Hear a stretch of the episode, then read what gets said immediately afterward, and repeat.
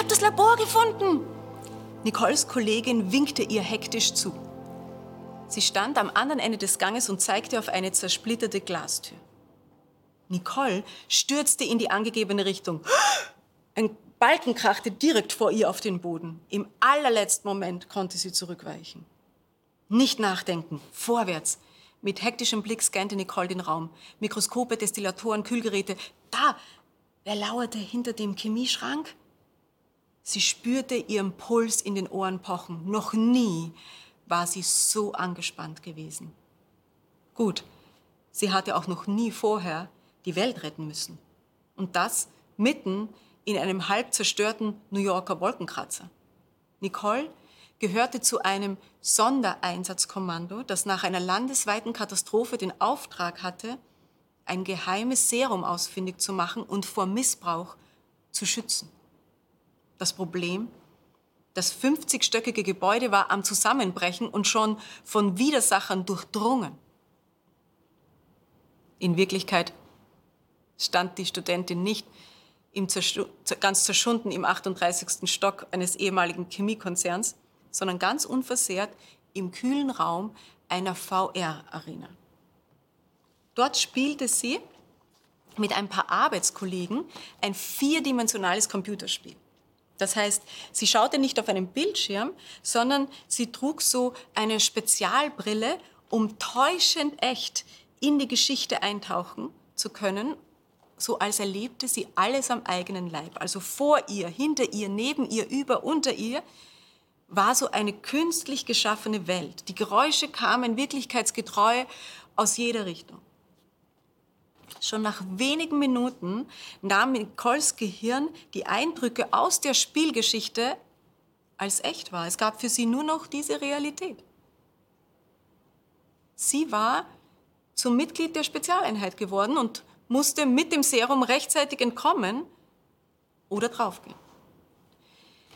Im Gegensatz zu ihren Kollegen, die alle erfahrene VR-Spieler waren und mit diesem Adrenalin ganz cool umgehen konnten, stand Nicole als Anfängerin pausenlos unter Strom. Ständig tauchten aus dem Hinterhalt Gegner auf. Sie fühlte sich vollkommen überfordert. Gerade fuhren sie gemeinsam im Aufzug zum Dach des Hochhauses, um sich dort in den wartenden Helikopter zu retten. Doch oh nein, der Lift blieb kurz vor dem Ziel stecken und nur die hintere Tür ließ sich aufbrechen. Hier ist die Hausfassade, rief eine Kollegin. Vielleicht können wir uns am Fenstersims entlang hinüber zur Feuerleiter tasten. Kaum hatte sie einen Fuß auf den schmalen Mauervorsprung gesetzt, da wich sie entsetzt zurück. Der Blick nach unten, über 100 Meter tief, hatte sie mit Schwindel gepackt. Das schaffe ich nicht, keuchte sie. Auch die anderen Teamkollegen machten an der Kante schlapp. Die Simulation war einfach zu echt. Ihre Sinne spielten ihnen einen Streich.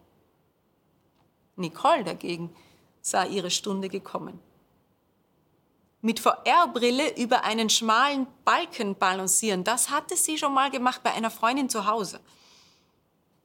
Zuerst hatte sie der Abgrund links und rechts so eingeschüchtert, dass sie keinen Fuß vor dem anderen setzen konnte. Aber dann hatte sie ihrem eigenen Gehirn vorgesagt, ich stehe doch im Wohnzimmer, da ist gar keine Schlucht unter mir, ich kann gar nicht runterfallen. Und so hatte sie Schritt für Schritt eingeübt, nicht ihren Eindrücken, sondern ihrem Wissen zu vertrauen. Ungerührt stieg Nicole jetzt aus dem Lift und hatte unter den staunenden Blicken ihrer Freunde die Fassadenkletterei im Nu hinter sich gelassen. Woran mich ihr Triumph erinnert?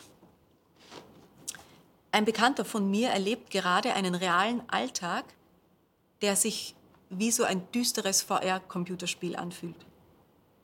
Nach knapp elf Jahren hat sich seine Frau einem anderen Mann zugewandt vor ein paar Monaten ist sie von zu Hause ausgezogen.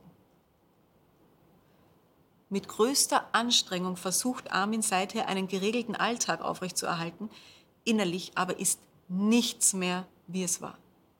Emotionale Feinde lauern hinter jeder Ecke und können ihn ganz unvermittelt überfallen. Der Schmerz darüber, dass er ausgetauscht wurde.